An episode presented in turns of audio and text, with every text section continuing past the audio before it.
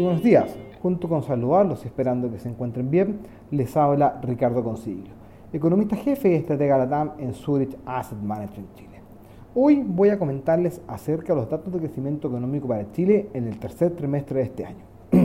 en general, las proyecciones económicas para la región se han ido realizando a la baja, como consecuencia de las mayores incertidumbres políticas y de las restricciones a las cadenas productivas que han retrasado algunos procesos en el sector manufactura.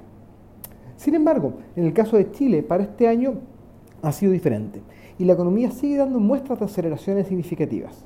Sin embargo, para 2022, el escenario interno continúa siendo desafiante.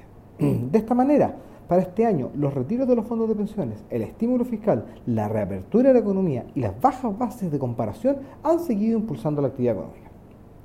El día de hoy se conocieron las cifras de cuentas nacionales de Chile, las que dan cuenta que la economía chilena, luego de las caídas observadas en el año 2020 como resultado de la pandemia, ha mostrado nuevamente un tercer trimestre de crecimiento positivo, consolidando el proceso de recuperación, el que además ha sido más rápido que lo que teníamos estimado hace algunos meses atrás.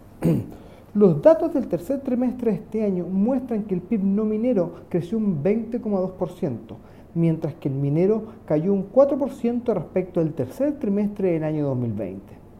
En cuanto a los componentes de la demanda, la demanda interna, luego de crecer un 30,9% en el segundo trimestre de 2021, vuelve a mostrar un crecimiento positivo de 28,4% año contra año en este tercer trimestre.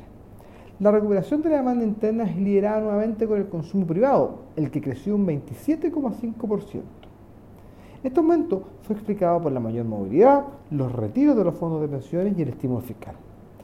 En esta oportunidad, el gasto en servicios y bienes no durables fueron los principales drivers. En el caso de los servicios, el aumento fue explicado por los servicios de salud, restaurantes, hoteles y transporte, mientras que los bienes no durables destacó vestuario y alimentos, bebidas y tabaco. Por su parte, los bienes durables también aumentaron, pero con una menor incidencia, lideradas por automóviles, electrodomésticos y productos tecnológicos. La formación bruta de capital también muestra un fuerte incremento, creciendo un 29,8% año contra año, esta vez asociada principalmente a un mayor crecimiento del componente construcción y obras. En relación al comercio internacional, las importaciones aumentaron un 38,3%, mientras que las exportaciones lo hicieron un 1,7%. Al analizar las cifras respecto del trimestre anterior, se observa un crecimiento de un 4,9%, en donde el consumo privado crece un 11,1%, destacando dentro de este el consumo de servicios, el cual crece un 12% y que además muestra la mayor contribución de los distintos componentes del PIB en este trimestre. Por su parte, los bienes durables y no durables crecen un 10,3 y un 10,4% respectivamente. Respecto a la formación bruta de capital, a nivel trimestral mostró un crecimiento de 12%, en donde la construcción creció un 10% y la maquinaria y equipos lo hizo un 15,1%. Finalmente, al analizar las cifras por el lado de los sectores productivos, todos los sectores, salvo minería y el sector agropecuario, muestran crecimientos positivos, destacando servicios personales, comercio, servicios empresariales y construcción.